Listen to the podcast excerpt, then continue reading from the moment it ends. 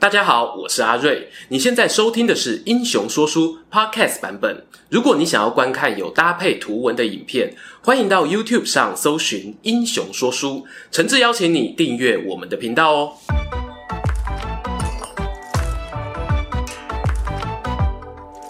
Hello，英雄说书的观众朋友，你们好，我是说书人阿瑞，替大家带来精彩的英雄故事。又到了每月一次的台湾列传时间啦。今天哦要讲的主题呢是继雾峰林家之后，我们再次重回日本时代的台湾五大家族系列，给观众朋友说说当中最具争议的百年豪族鹿港辜家。对比于从清领时期啊就落脚台中大里邑的雾峰林家，积极垦荒啊。孤家来台的开机组呢，略为低调，要等传到了第三代，才出了一位奇人，带领家族开枝散叶，在日本殖民时期呢，透过盐、糖、樟脑专卖累积资本，而后进一步投资于土地开发、金融事业，就此奠定了名门豪族的地位。他便是发迹于彰化、崛起于台北，最后逝世于东京的辜显荣。辜显荣的祖籍呢，虽然是福建泉州，不过传闻在他阿祖那一代，因为加入抗清组织，遭到官兵追杀，逃往海外。几经波折之后呢，落脚于今天的大马槟城创业。由于经商有成啊，还成为当地侨民们的领袖，第一位的华人贾碧丹。我们频道有不少马来西亚的观众朋友应该认识这个辜显荣的阿祖，名字就叫辜理欢。看来吼，这个商业头脑的基因啊，是刻在他们家的血液里呀。辜礼欢的第二个儿子名叫辜安平，在道光年间呢，考上进士，入朝为官，还曾担任过反烟大使林则徐的幕僚。之后因为官职调动的关系，来到台湾，生下一名独子，叫做辜勤，住在彰化鹿港。然而呢，这一位孤琴身体状况不好，常年卧病在床，没有等到儿子成年啊，就过世了。他有两个小孩哦，大儿子名叫孤显忠，不幸呢和爸爸一样早逝；小儿子呢就是本片的第一男主角孤显荣。辜显荣呢，出生于公元一八六六年，当时台湾尚在大清帝国统治之下。他从小也会到汉学堂读书，大人们呢期待他有朝一日可以跟阿公一样，透过科举谋个一官半职。不过，辜显荣观察到满清国力衰微，四方列强啊纷纷觊觎这一头东亚巨兽，他体内的生意人基因呢开始苏醒啊，在十九岁那一年做出了弃文从商的决定，北漂到台北城发展，和中国沿海啊进行南北货对口贸易。或许哦，真的是有天赋呢。不到十年的时间，他的生意版图哦，已经略有小成，和一名鹿港同乡的陈小姐结婚成家。辜家的晚辈呢，就称呼陈氏为龙冈台。辜显荣啊，是一夫多妻制的传统婚姻，日后呢，陆续在台北、彰化、东京都有娶妻，家人们呢，也就习惯了用地名来区分大妈、二妈。话说婚后的辜显荣啊，事业可说蒸蒸日上啊，在台北呢成立了瑞昌城商号，同时啊也兼卖煤炭。这对于正处于现代化转型阶段的大清来说，是相当吃香的资源哦。特别是在甲午战争前后，辜显荣就曾负责供应在湖广地区推动洋务运动的大臣张之洞一部分的煤矿。当时呢，他大概料想不到这一场战争的结果将彻底改变鹿港孤家的命运。关于甲午战争的直接间接影响啊，我们在袁世凯、李鸿章甚至刘永福的影片中都有约略提到一些。我个人哦，还是想要把这场战争的完整剖析留在独立影片。今天呢，是把焦点哦放在此战与孤家的连结做介绍。聪明的观众朋友啊，应该料到了，那就是辜显荣迎日军入台北城的这一段故事。也正因为这件事情呢，让本片主角身上多了一个汉奸的标签。关于阿瑞我自己怎么看嘛？老观众应该知道，我习惯影片结尾聊。这里呢，我们还是先听一下故事。身为一个刚满十八岁又六千多天的年轻小伙子，我翻开了久违的国中课本，那鲜明的回忆啊，再度涌上心头。想起了在公元一八九四年甲午战争结束后，大清帝国与日本签订了马关条约，将台湾与澎湖等周边岛屿割让给日本。消息一传出来呢，全岛的知识分子群情激愤，一边跟清廷抗议，一边寻求国际上的支援。甚至还成立了台湾民主国，推举唐景崧担任大总统，打算自立救济。刘永福的黑旗军也在舆论压力下加入战局。然而，在一八九五年五月，日军从我童年时代居住的渔村澳底登陆后，以优势的军备一路突破瑞芳、基隆，眼看哦就要目指台北城而来。而那一位被赶鸭子上架的大总统唐景崧呢，早早啊就搭船逃往厦门了。当时台湾民主国成立才一个多礼拜，台湾士绅与百姓呢，整个慌了手脚，眼看台北陷入无政府状态，甚至呢还有被打败撤退回来的官兵在城内抢劫啊。当时呢，艋舺与大稻埕附近的头人就召开了紧急会议讨论，像是有台湾茶叶之父美名的李春生也是重要与会成员。这些政商名流呢，最后做出了一个决定，认为啊，现在清廷呢是放弃台湾了，国际上其他国家呢也不可能插手，最有机会稳定社会秩序的，大概只剩下日本军方。不如我们派人送出请愿书，引导他们进城来恢复治安吧。可是要派谁去呢？越是事业有成的人哦，往往越怕失去当下所拥有的。反之呢，如果是觉得自己未来充满无限的可能，赌的是一个机会，那么高风险高报酬、富贵险中求的任务呢，就比较适合他。而辜显荣恰恰便是这样的人，在众人争论不休之际啊，他自告奋勇担任使者，前往日军大本营基隆传递请愿书。六月六号的凌晨，辜显荣带着书信，单枪匹马，撑着一柄绑上白布的雨伞，徒步出发前往军营。从台北走到基隆是有点遥远啦。其实呢，当时已经有日军前锋沿着铁道推进到今天的汐止附近，而负责侦查的小队呢，则已经来到溪口，也就是松山区。据说辜显荣就是在出发日的下午，在此地与日军相遇。士兵呢，将这一名陌生的台湾人带回军营后，由正在巡逻的民政长官水野尊进行盘查。大家想象一下，如果你是日本军官，登陆北台湾以来，经历不少台人的武装抵抗，突然看到一个人手持信函，宣称台北城现在治安混乱，希望哦日军赶快进城协助恢复秩序，他又可以担任向导。但是呢，他日文呢说的不太好，双方哦比手画脚沟通，你敢放心相信这个人吗？关于双方中间谈判的惊险交锋，有各种不同史料流传。有人说啊，有一位军官故意拔刀砍击辜显荣身旁，想要测试他是不是真心。也有人说辜显荣曾被带往基隆会见华山资纪总督等说法。不过当时日军有接收台湾的时间压力在，我猜呢，应该就是且战且走哦。一方面维持警戒。一方面呢，跟随辜显荣的指引，沿铁道往台北城进逼。但确实呢，有放过了道路两旁的村落，不予理会，而会让日军渐渐放下戒心的原因，不全然是辜显荣一人的影响。前头讲到的台北富商紧急会议上面，大家也不敢把鸡蛋放在同一个篮子里啊。大稻埕呢，原本就有许多出口贸易的洋行，他们就请托英国、德国的外商代表，还有外媒记者一同传话，这些消息都陆陆续续的传到了日本军方耳中。多多少我可以确认到士绅请愿说法的真实性。就这样，辜显荣遇到日本人后的隔天，日军前锋啊就抵达了台北城外。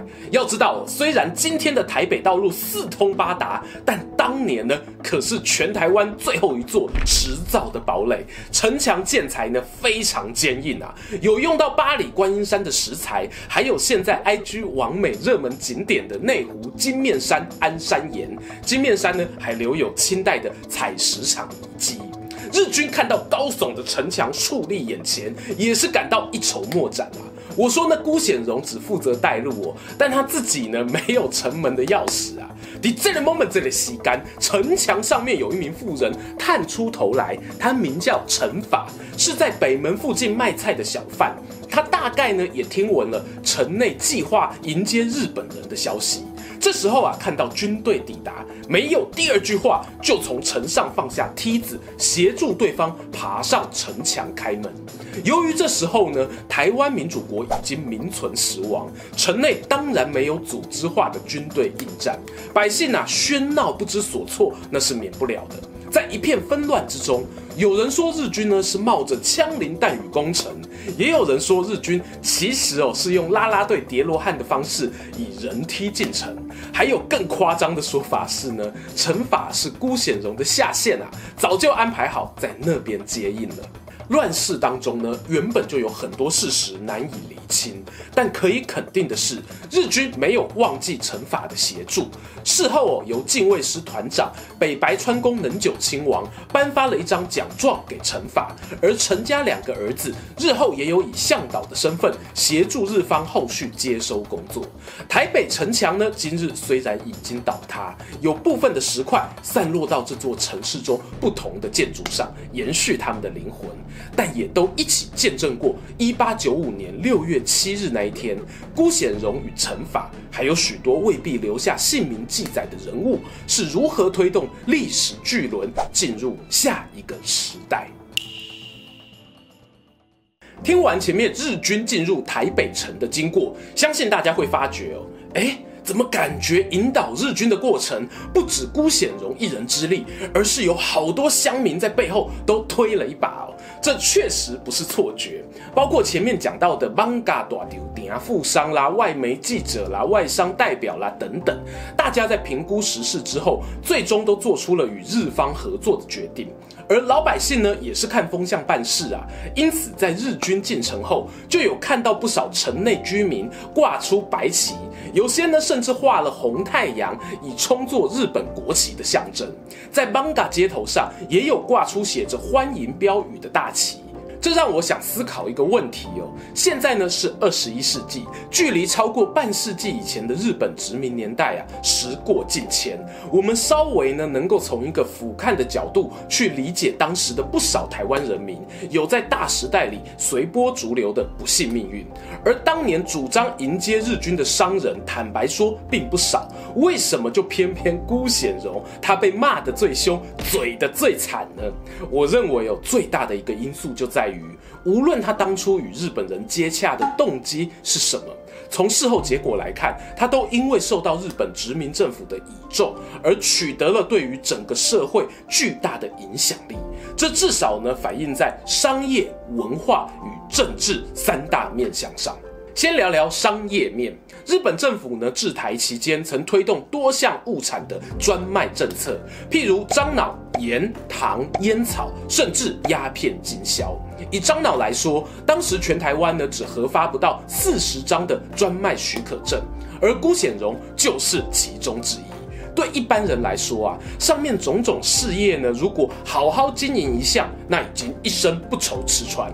但辜显荣哦，却有办法多角化经营，显然呢是有政府力量背后帮忙，但他自身的管理能力确实也不容小觑。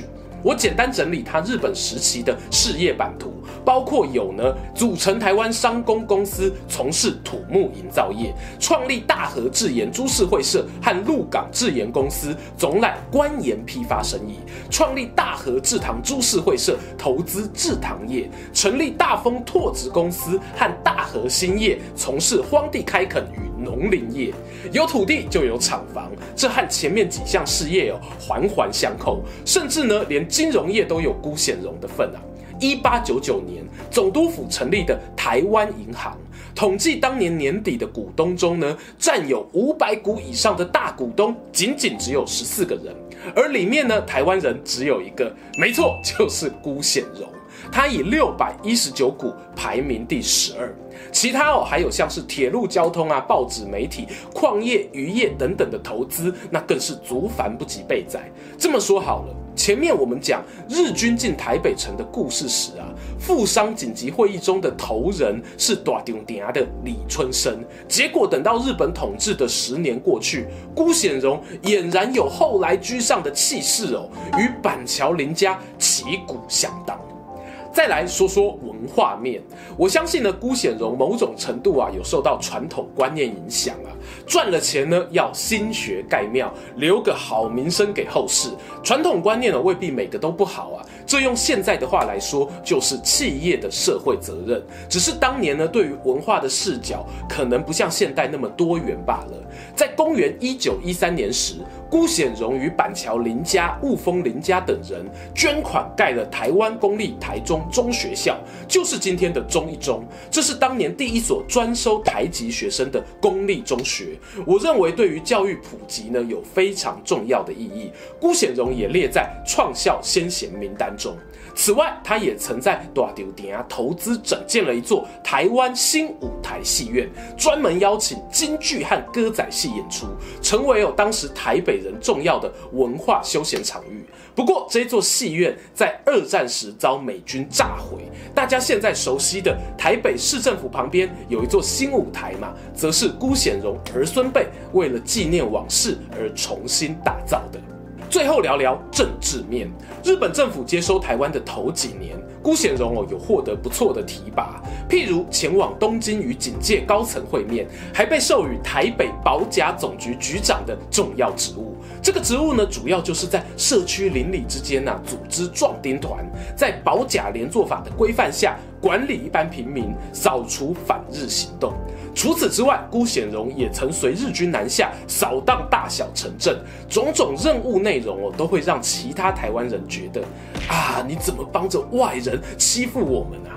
在台湾总督府的官方公文记录以及总督田健治郎的日记中都有提到哦，辜显荣的政治立场是有明显偏向执政当局这一方的。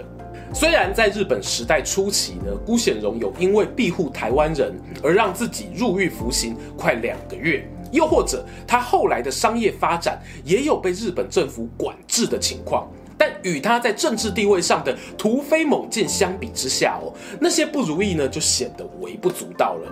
到了一九二零年代，台湾掀起了议会自治请愿运动，蒋渭水、林献堂呢都在这波政治运动中表现得颇为积极。而辜显荣呢，则是站到了请愿者的对立面，和板桥林家头人林雄贞筹组了台湾公益会，并且呢，在各大报纸上刊登声明打压自治运动，引起了许多知识分子发文嘲讽，也加深了原本民众对他的嫌恶。然而，从日本当局的角度来看哦，对于辜显荣的信赖则更上层楼。大正天皇曾邀请辜显荣、林雄贞和屏东里港兰家的蓝高川，合称台湾三巨头啊，一同出席在御苑举办的参会。公元一九三四年呢，辜显荣甚至还获得昭和天皇赐选为贵族院议员，这又是哦台湾的第一人。然而，在议员上任后三年，公元一九三七年十二月九日。辜显荣前往东京出席贵族院的临时会议，却因狭心症的宿疾发作，在位于世田谷的宅邸内过世，享年七十二岁。四天后，他先在东京呢举行葬礼，有将近七百名政要参加。当月的月底呢，辜显荣遗体由他私人船舰大和号运回基隆，再由专用火车接驳运抵彰化车站鹿港自宅。最后呢，在鹿港女子工学校举行公祭，吊唁人数也有两千多人，送行车队七十余辆。关于他的葬礼呢，有三件事哦值得一提。其一呢，是我们第一支台湾列传的影片有提到，蒋渭水过世时的葬礼同样非常盛大，让许多民众印象深刻。辜显荣呢，由于评价褒贬不一啊，大家往往尽量避谈。但其实这场葬礼同样是台湾历史上的重大社会事件。日本电报通信社呢，有长达一小时二十八分的全程珍贵影像记录。我强烈推荐对台湾史有兴趣的观众可以更深入研究。第二点呢，是辜显荣后人啊，在讨论葬礼形式时，决定尊重他生前意愿，打破台湾传统延长兵殓的旧俗，改采日本仪式，这符合辜显荣的国家认同啊。他前半生为大清帝国国民，但后半生呢，则是大日本帝国的国民。最后呢，第三件事则是辜显荣的家业安排。根据他的小儿子辜宽敏回忆。父亲呢，临终前把家人哦一一叫到病榻前，把遗产呢分成几份，因为他的长子已经过世，由长孙辜连松和次子辜振甫继承大份，其他几房的妻儿呢则继承小份。这看似平顺的安排过程，却暗藏多少可能的危机呀？这交班的艺术呢，我就算呢不喜欢辜显荣的某些行为，仍然会钦佩他处理的干净漂亮。话说，当年日本时代的五大家族，在家族传承这一点上呢，各自都有过人之处。这部分哦，就以后再聊了。进入结论阶段之前呢，讲讲鹿港孤家的后续发展吧。由于哦有些情节与还在世的当事人有关，我们就点到为止。首先是刚提到的辜显荣的接班人辜振甫。他接手家族事业的时候，我年纪才二十岁，还在台北帝国大学就读。没多久，台湾改朝换代，由国民党政权接手。原本呢，在日本时代身居高位的辜家，这时候呢，要如何自处才能避免事业遭遇风险？举一个例子啊，譬如在一九五三年，国民政府推动耕者有其田政策，辜政府当时呢就率先响应，拿出父亲遗留的庞大地产换取台泥的股票，日后呢更促成台泥转民营，自己也担任总经理。我印象深刻的呢，还有读小学的时候看到担任海基会董事长的辜振甫与海协会长汪道涵在新加坡会面的直播啊，俗称的辜汪会谈。这是在两岸内战数十年后，首次有官方正式授权下的民间代表接触。辜家呢与国民党政府之间的信赖感哦，可见一斑了。还有一件事情呢，也蛮有意思。当辜政府在培养接班人时，他没有忘记父亲的交代哦。当时他是把家产留给次子与长孙，因此呢，辜政府也努力栽培侄子辜连松，并没有因为后来自己儿子出生就乱了交接顺序。在二零零三年的时候呢，辜政府为主的台湾水泥与辜连松为主的金融体系正式切割股权。就是各位有熟悉的和信与中信两大集团。当然了，这部分要细讲呢，跟李靖那支影片一样，又是三天三夜啊。辜家另外有几个人物呢，一并推荐给各位。其一是辜显荣的嫡长媳辜延碧霞，他对于台湾艺文圈呢有很深远的影响。其二呢是喜欢音乐的辜维甫。他和音乐人吕全生创办的荣兴合唱团哦，用美妙的音符抚慰不少人的心灵。其三呢，当然就是我们前面提到的辜宽敏啦。欢迎啊，有兴趣的人可以按名索记，应该可以找到不少有趣的资料。最后，我想说说我怎么看辜显荣。老观众呢，一定知道阿瑞，我个人非常讨厌用民族主义或道德观点呢去评价一个人。我认为国家认同是一个人的自由，不应该和血缘绑在一起。否则，现在规划国籍的法律规定，不就是要先去验 DNA 吗？因此，我不会直接批判辜显荣身为大清子民改当一个日本人，这个行为是坏的。事实上，从日方的众多史料来看，是一致的称赞辜显荣义勇奉公、为国效力。台北州的警务部长哦，曾夸赞辜显荣具有不输给日本人的日本精神，是如假包换的日本人。他并没有对不起日本这个国家。再说个小八卦，虽然辜显荣过世于日本时代，但他还活着的时候呢，也帮助过中华民国。一九三三年啊，福建的将领发动反蒋介石的闽变事件，辜显荣当时就曾居中牵线，让国民政府日本政府联系，确保我日方不会介入福建的叛乱行动。事后呢，蒋介石还以亲笔信致谢。回顾历史呢，我个人认为汉奸这个大帽子扣在辜显荣头上是有逻辑问题的。因为台湾是被清国割让掉的，他自认日本人，也和当时的中华民国政府保持友好关系，充其量哦，只能叫 亲奸吧。但是呢，你以为我要替他洗白吗？没有啦，这世界哦不是非黑即白，有光的地方呢，你看谁都是亮眼。但是另一方面，我们不能够忽视，日本殖民的五十年间，确实有非常非常非常多的知识分子、社会大众讨厌辜显荣的行为。就我个人的理解是，他因为自己的新国家认同而取得了极为快速，甚至可以说是奇迹般的财富累积。如同前面提到的，短短时间内甚至追到了板桥林家的等级呢。这引发我思考一个哲学问题呀、啊。大家可以问自己：如果商人为了赚大钱，规划到另一个国家，这样做有错吗？那运动选手为了更好的表现舞台，规划到另一个国家呢？平民百姓为了言论自由而规划到另一个国家又如何？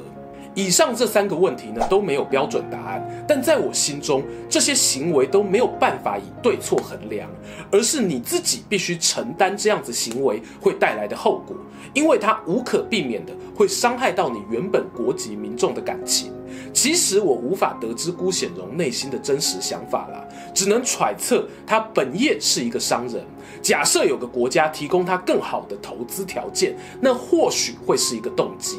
但别忘了，辜显荣也有身为被殖民者次等公民台湾人的这个身份。他在台日通婚还没有立法前呢，就因为特权关系娶了日本老婆。他的儿子辜振甫也就读过专为台湾人设计的公学校。其实他也有过内心挣扎，想要说服自己合理化这种冲突。譬如说，哈啊，日本政府我可能只是想要循序渐进而已啊。但我认为呢，辜显荣当时啊，可能并不敢直视冲突的来源，那就是殖民地本身的悲哀。尽管呢，他有抵制过地方请愿运动，但在保持台湾的文化独特性以及提高地方自治程度的立场上，却又与林献堂的台湾文化协会一致。辜显荣过世时呢，刚好是日本推动皇民化运动的那一年。但鹿港辜家哦，尽管与政府密切合作，却从来没有配合当局的改名计划。或许商人眼中的任何事物都有个价格，但对辜显荣来说，维持家族名号的荣耀是他心中无可取代的价值吧。大家心中哦，一定也有一个最在意的事情。欢迎呢，在留言区跟我分享，别忘了按个订阅，打开接收通知。有空到彰化呢，还可以去逛逛现在已经转型为鹿港民俗文物馆的孤家老宅哦。我们下次见。喜欢今天的故事吗？英雄说书需要你的支持，让好故事被更多人听到。动动手指订阅我们频道，打开小铃铛，选择接收全部消息，这对创作者的帮助非常非常大。如果你还想要给我们更多鼓励，也可以扫描加入会员 QR code，用每个月一杯咖啡的钱赞助我们的内容创作。这里是英雄说书，我们下次再见，拜拜。